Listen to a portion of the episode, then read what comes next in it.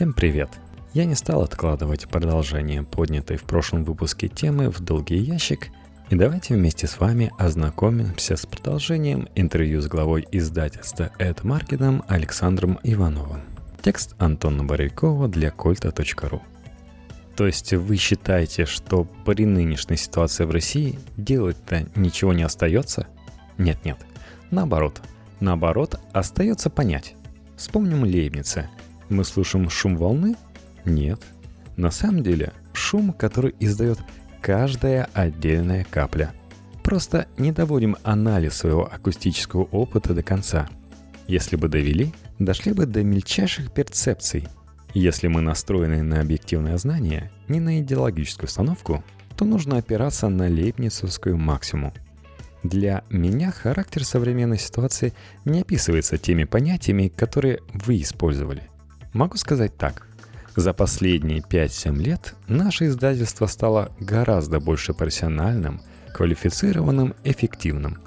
И другие издательства, как детские, например, издательство «Самокат» или «Клевер», так и не специализированные. Изменения очень позитивные. Издатели все больше и больше цивилизируются. Не выглядят как странные люди с перьями на международных форумах. Мое понимание современного момента не описывается примером типа «прочел с утра ленту Фейсбука и понял, в какой стране мы живем». Фейсбук и нужен, чтобы ужаснуться и крикнуть «Черт, черт!», но есть огромный мир, в котором много чего происходит. Я стараюсь ездить в провинциальные города – Казань, Екатеринбург, Новосибирск. Очень хочется побывать на юге, в Ростове, Краснодаре. Там происходят интересные процессы – в Ростове есть кластер вокруг старой макаронной фабрики, галерея, книжный магазин, дискуссионный клуб. Центры современной культуры с акцентом на визуальные практики возникают в разных местах. Пермь, например. Много интересных вещей. И тех, которые вызывают оттрепь тоже. Но я не считаю себя профессиональным фейсбучным экспертом по развлечению добра и зла. Морального, экономического, социального, политического. Не уверен, что Процессы политики, внутренние или внешние, чистая манифестация зла. Очень боюсь статуса фейсбучного эксперта. Вам этот статус противен или ваши отношения сложнее? Facebook как героин. Настоящее информационное зло. Тратишь лишние часы на всякую хрень. Я вообще стараюсь не писать там. Но вечером, когда уже не остается сил, смотрю ленту. Адский трэш, в котором я опять оказался – Почему? Зачем? Если долго не заходил туда, начинается ломка. Очень завидую людям, которые из него уходят. Чем меньше зависимость от интернета, тем экологичнее живешь. Вы же не можете без электронной почты. Ваша сейчас открыта на экране. Почта – нужная вещь, но социальные медиа – опасная фигня. Я завел себе кнопку ВКонтакте, чтобы читать интересные паблики. В Инстаграме и Твиттере меня нет – но я плохой юзер. Есть огромные возможности, которые открываются мировым интернетом. Не русским фейсбуком, конечно. Есть сайты и блоги вокруг. Издания вроде Guardian. Очень интересные немецкие культурные сайты. Американские. Познакомился с замечательной американкой, которая ведет блог, посвященный свободному и прекрасно написанному анализу русской прозы. Замечательный критик. Живой, реактивный. Не жалеешь времени, чтобы посмотреть пост – но чаще всего сидишь в огромных мусорных отходах, которые летают по орбитам. Есть разные типы рвоты. Иногда вырвет, когда не успел ничего переварить. В рвоте непереваренные куски еды. Иногда она совсем десубстанирована. Интернет похож на разные типы рвоты. Но иногда бывают интересные остатки, фрагменты. Вы видите над происходящим в России волну моды – Французский постструктурализм дошел до всех, а русскоязычная мода не возникла? Даже резче бы сказал, мы все живем в пространстве состоявшегося постмодернистского дискурса, как его понимал Фуко. Не как тип философского высказывания, а как способ организации всех речевых практик. Речевое поведение вроде бы консервативного политика из Думы, какого-то арт-менеджера, человека из экономики.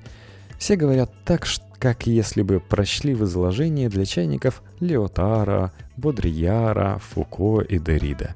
Молодые люди целиком внутри этого дискурса. Например, мы признаем за реальностью множественные виды ее репрезентации. Приезжайте в Грузию к знакомым, журналистам или людям из академической среды. Современные люди с айфонами сидят в сети, занимаются аутсорс работой, но в какой-то момент становятся грузинами. Когда этот момент может наступить? За ужином, когда начинают говорить очень длинные тосты. Или надевают что-то с газырями. Начинают становиться репрезентатами местного. Мы живем в различных уровнях репрезентации. Человек из телевизора не просто русский, а русский плюс. Он не просто живет в современной России, а осознанно живет в ней. Он не просто шатен, а шатен по личному экзистенциальному выбору – эта игра уровня репрезентации и различных переплетений репрезентативных слоев настолько проникла в нашу жизнь, что мы пытаемся нанести разящий удар в Фейсбуке по неприятному медиа-персонажу. И попадаем в что-то мягкое, вата, воздушная сахарная вата. Наш удар мягко пронизывает ее насквозь, как форвард movies. На руках остаются пятна слизи, грязь, остатки слов из информационного мусора и новостной рвоты – в пространстве, где реальность сконструирована различными видами репрезентации, манифестирует себя современное поле экономики и политики. Интересно, что страна живет в разных темпах. Есть те, кто живет в очень быстрых скоростях. Я бегу. У меня через час самолет на Гонконг. Какой Гонконг? Его собеседник собирается пойти домой и посмотреть спортивный канал с бутылкой пива. А человек летит за тысячи миль, потом куда-то еще. Есть очень медленные и сверхбыстрые. Россия еще довольно невинная страна, по просторам которые могут ездить камевоежоры, представители сверхбыстрых скоростей. Приезжают в место, где скорость ниже, чем в Москве или в Лондоне. Это Жиль Делес? Нет. Человек X, который объяснит, что сейчас читают, смотрят, носят в Берлине, в Лондоне, как думают в Нью-Йорке или в Лондоне – Хипстеры устарели, говорит он вам. Никаких хипстеров уже нет. Под этим суждением скоростной экспертизы могут стоять любая подпись. Некто приезжает в место, где будет представлять быстрые скорости тем, кто живет в относительно низких. На дифференциале скоростей он будет зарабатывать прибыль. О, какой быстрый! Как сами деньги! Одно дело – кэш пересчитывать, как в 90-е годы, а другое – электронная платежка – Вжух, и она уже в Нью-Йорке. По скорости денег пытаются вести себя многие люди. Вы пытаетесь? Иногда да. Такая возможность есть у каждого. Но в других ситуациях люди зарабатывают на мане как на более медлительном. Приезжает эксперт западного рынка, чтобы объяснить мне, как живут цивилизованные страны. У нас давно, говорит он, покупает книги на Амазоне. А у вас есть Амазон? Нет, у нас нету. Значит, вы отстали. Догоняйте. Но приезжает коллега из Бразилии. Амазон ад. Он убивает книжные магазины. На что тот первый возражает. А зачем нам книжные магазины? Нужна оперативная доставка книг. Книги — это просто информация. Ну как же. Книжные магазины, знаете ли, городская жизнь. Купил книжку, сел в кафе, познакомился с кем-то, обсудили книжку. Растрепанный том парни — разных скоростей. Сегодняшний мир эти скорости монетизирует. Можно монетизировать медленность. Можно сказать, у нас будет slow food. Обед будет длиться 5 часов. Сейчас будем медленно пробовать это фрикасе. Нет абсолютной ценности ни у какой скорости. Какое-то время назад я считал, что самое важное в жизни — найти предельно медленное состояние. Сейчас так не думаю. Каждому важно найти собственные параметры, жить на собственной скорости. Мы обречены жить в дифференциале. Где-то отстали, где-то проскочили, успели. Форма современной информационной жизни. Но все-таки, при том, что интеллектуальная мода состоялась, продолжается, описывает, есть ли новая мода, какая-то еще? С модами все нормально. Спекулятивный реализм сходит, но в России только набирает обороты – Рекомендую «Динамика слизи», «Зарождение», «Мутация и ползучесть жизни». Очень модно.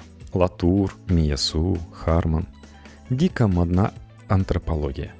Дико. Тотальная антропологизация всего. Любой вопрос модно ставить антропологически. Не Как я могу это знать? По традиционной квантовой схеме. А к какому трайбу это относится? Вам отвечают, это племя музейных экспертов. Давайте мы его изучим как антропологи. Во что одеты музейные эксперты? Вы знаете, говорит антрополог, до конца 90-х годов они все одевались в черное. То была остаточная версия модернистской моды. Бадлер сказал, что все современные ходят в черных рединготах. Все, как на похоронах только что умерших трендов, практикуют культуру изысканной меланхолии. Когда видели людей в черном, все знали – это люди из современного культурного процесса. А сейчас, продолжает антрополог, одеваются по-другому.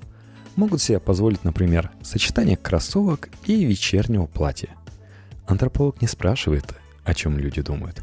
Он ведет себя как исследователь, изучающий жизнь тех социумов, где не выполняется главное условие бандернизма. Не практикуется разделение на субстанцию мыслящую и субстанцию притяженную.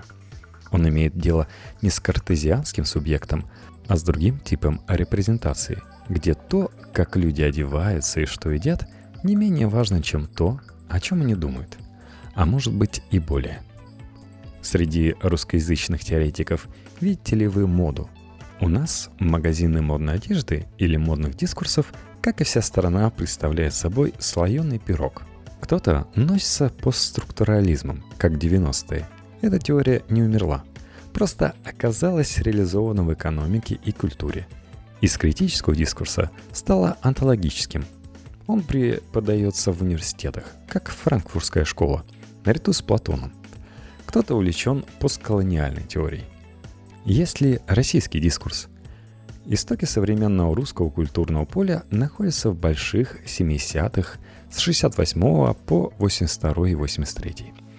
Прошло подгнивание официальной коммунистической идеологии и пришел национализм. Российский дискурс 70-х – это гибридная версия культуры национализма. В литературе деревенская проза, в искусстве Поворот от сурового стиля к декоративно понятному национальному стилю.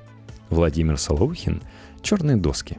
Даже авангардные поэты типа Евтушенко и Вознесенского начинали писать о русской старине. Это началось 40 лет назад. Сейчас идет всемирное повторение этого тренда. Например, на смену арт-деко приходит мода на искусство и дизайн 70-х годов. Глобализация, охватив весь мир – в то же самое время перестает быть ценностью. Ценностью становится локализация. Мы будем издавать книгу «Как мыслит леса» американского антрополога Эдуарда Кона, который приходит к выводу, что одна из важнейших черт экологического существования — говорить на диалекте. Это едва ли не самый важный способ вписывания себя в симбиоз со средой обитания. Очень модно говорить с акцентом, с использованием диалектизмов, в России, в Англии, в Бельгии. Если вы приедете в любую страну, проведут по точкам локальности, не по точкам глобализации, как 90-е. У нас есть такое место, которое похоже на все места в мире. Девалоризация глобального – это вызов.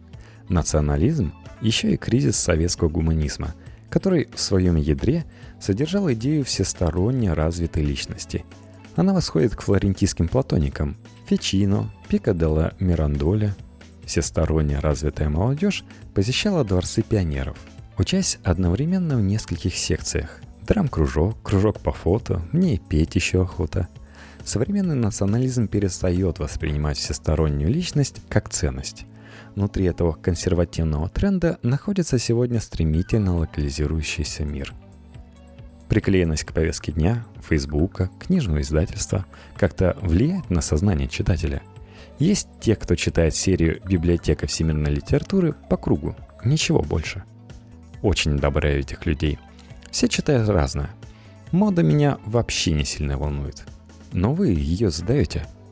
Возможно. У меня, скажем, есть несколько пар обуви, которые я ношу. Есть те, у кого целые одежные комнаты – у них, думаю, возникает ступор. Они медитируют над тем, что выбрать. Но можно немножко походить в этом, а потом в другом. Не надо на этом зависать. Я не полностью влип в определенную повестку и не окончательно с ней отождествился. В издательстве нет зоны незыблемых устоев.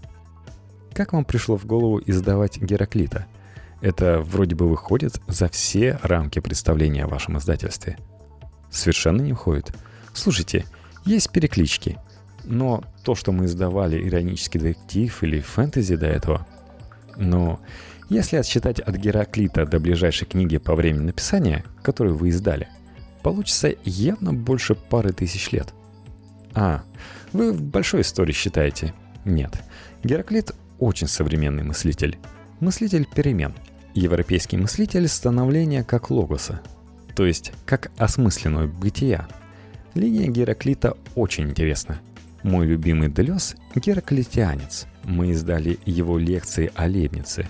Лейбниц тоже гераклитианец. Это мыслители, для которых динамические понятия скорости, интенсивности, массы, а не геометрические, статуарные, более важны. Поэтому Гераклит – отец-основатель тех философий, которые думают о мире динамическим образом.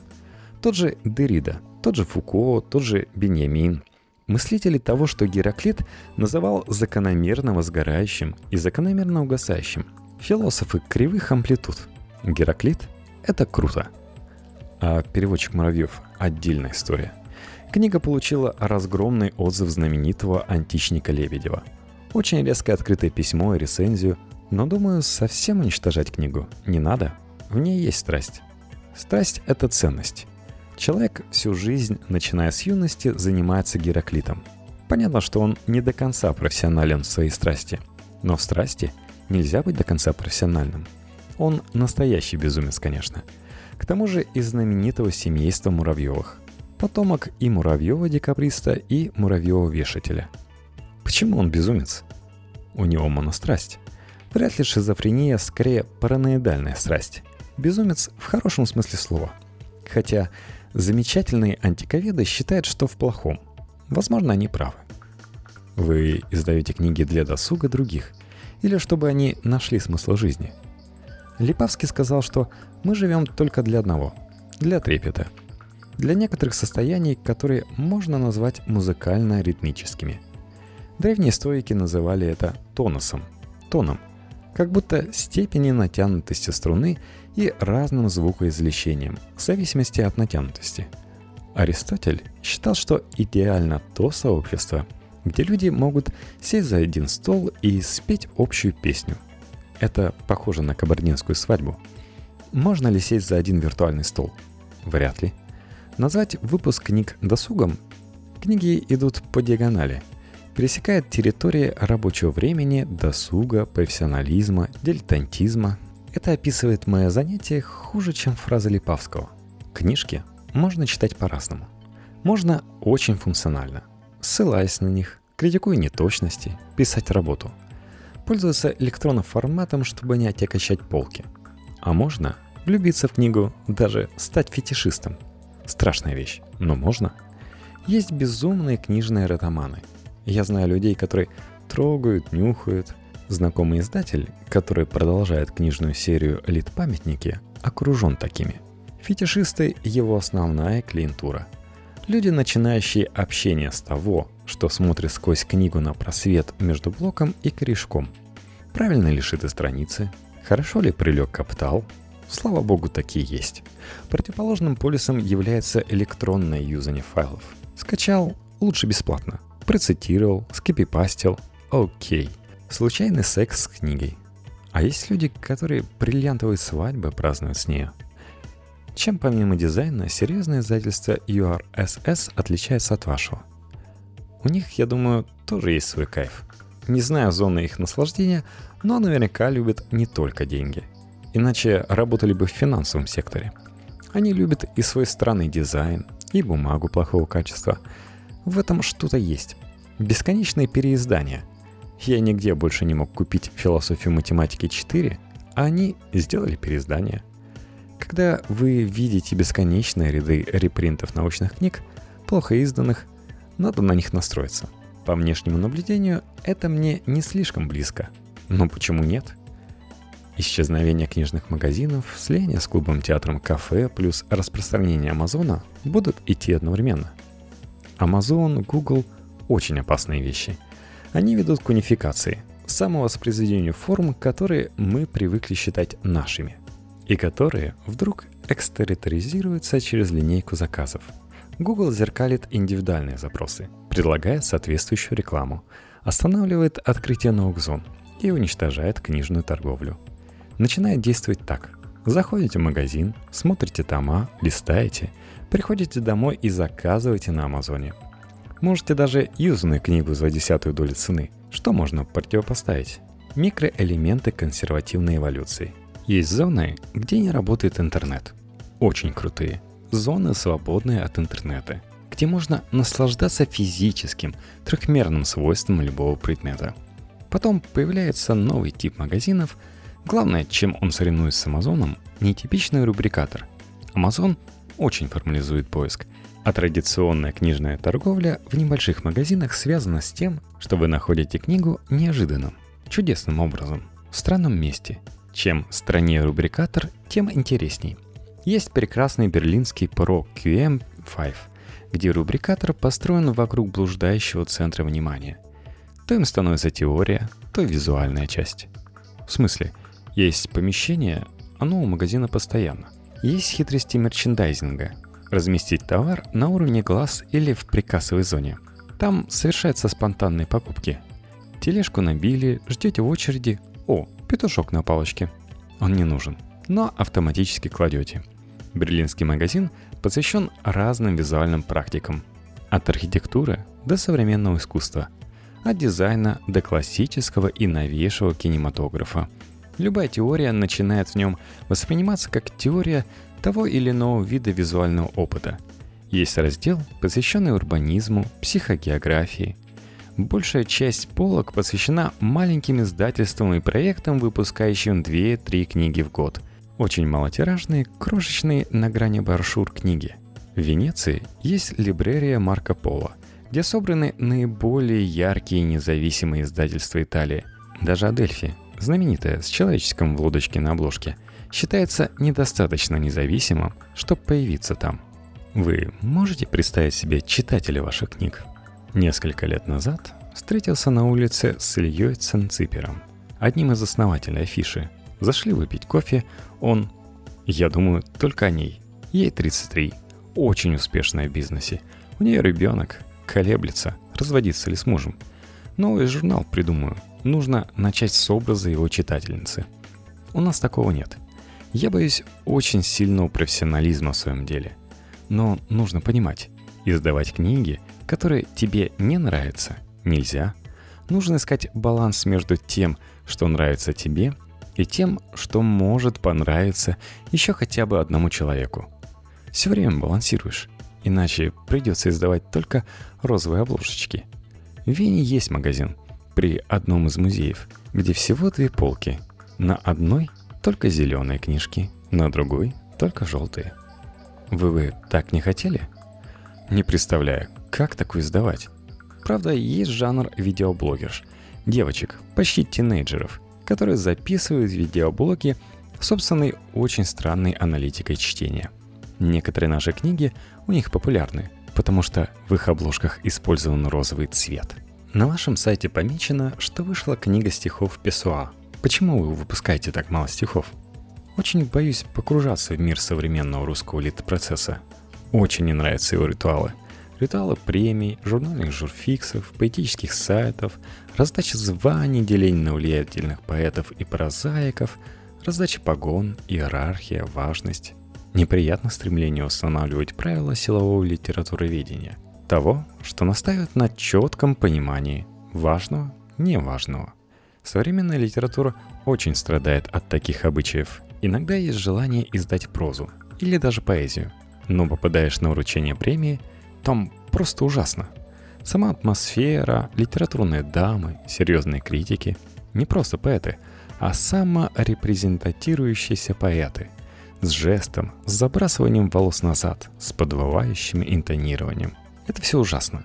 Очень древние формы репрезентации творческих личностей. Кажется, современный поэт или художник не должен внешне выделяться. Было бы прекрасно. Почему поэт не должен выделяться? Если бы не выделялся так утрированно, можно было бы включать искусство маленьких различий, мелких, миниатюрнейших, а не больших. Когда вижу, читаю поэта, который на поэта прям похож, приходится находиться в зоне больших различий. Поэт – не поэт. Поэт – прозаик, наш – не наш, свой, чужой. Люди с прекрасными лицами, люди с отвратительными рожами. Я люблю маленькие различия. Тяжелые мочки ушей. Вы подмечаете? Все подмечают. Если только очень тяжелые. Окей, средне тяжелые. Или специфическое движение, интонирование слова, куча маленьких, почти невидимых различий. Вы постоянно говорите о визуальном. Почему этот поворот происходит? В силу того, что компьютерный мир синхронизирует, а пространствливает то, что раньше отдавалось темпоральным различиям. На одном экране мы можем представить в разных окнах разновременные, рассинхронизированные виды реальности. И это тотальное экранирование настраивает на большое внимание к пространственным, нежели временным развлечениям, связанным с классическим модернизмом и теми, кто остро ощущает новизну и остро реагирует на устаревание. Что такое люди нового? Те, кто каждый день хоронит несколько десятков устаревших вещей. Что за музыку вы слушаете? Она же давно устарела. Вы это читаете? Да это три года как устарело. То есть оно три года как умерло, а вы продолжаете. Вы тоже в темном? В России живем, сумрачное время года наступает. Все же не совсем в черном. Хотелось бы больше внимания к пространству. Надо отстранять в себе классические виды темпоральных переживаний, которые приходят из литературы. Меланхолия, ностальгия. Они связаны с темпоральным развлечением и доминированием проблематики времени, субъективности. Вот размышление о том, что наша страна живет без будущего, темпоральное, слишком интеллигентское, непрактичное размышление. Оно не может претендовать на эмоциональное доминирование – но ведь время идет. Почему бы о нем не подумать? Органично думать. Не в понятиях линейного времени, а сезонами. Осень – время собирать грибы. Больше сидеть дома, общаться, открыть банку с вареньем, выпить с ними чаю, как советовал Розанов. Сменить одежду. Зима – достанем коньки, потеряем или найдем старые варежки. Сезонность невероятно важна – можно напряженно думать о том, что у страны нет будущего. Но это не отменяет мысли о том, куда делись лыжные ботинки, что делать со старым вареньем. Сезонность жизни более важна, чем те темпоральные волны, которыми мы пытаемся забить себе и другим мозг. Каков спектр эмоций, которые у вас вызывают книги? Часто не замечаю уже. Самые разные – скорее связанные с давно знакомыми, близкими обстоятельствами жизни. В Цюрихе, почти не зная немецкого, попал в букинистический магазин, но воспринял атмосферу очень изысканного набора и рассортировки книг по залу. Не древних фолиантов, но золотого века от Кабера Вольтер до конца 40-х годов. Литературные альманахи, тоненькие сборнички поэзии того времени, первое издание мигрантов. Большинство изданий покрыта специально сделанной суперобложкой из кальки, прозрачной, особо ценной, с автографом в шкафу. Обычно в таких магазинах почти не бывает людей, но с ними связана атмосфера по-настоящему городской жизни, эссенция ее. Если любить жизнь городскую, не букалическую, которую тоже люблю, то у нее есть свои запахи и своя физичность старого клея книжного, переплета, старого дерева, книжной пыли, кошачьей мочи в подъездах. Все это важно. Книги в том же регистре. Есть шикарные поп-издания, которые хотят нравиться, нравятся всем. Передизайнированные обложки, полные ярких порно-образов. Не обязательно речь об обнаженных телах. Это могут быть книги о кулинарии, где суперобложка – капелька росы на листе свежесрезанного салата – мне нравятся более безобидные твари, домашние собаки и коты. Но есть и кричащие эффектные животные. В других людях какие эмоции вы хотите вызывать книжками? В эту минуту нашего разговора я настроен на рациональный, просвещенческий лад. Просто хочу коммуницировать, ничего специально не вызывая и не загадывая. На самом деле на Кольтару есть еще несколько интервью от издательств, не таких замороченных. Возможно, среди них есть ваше любимое издательство –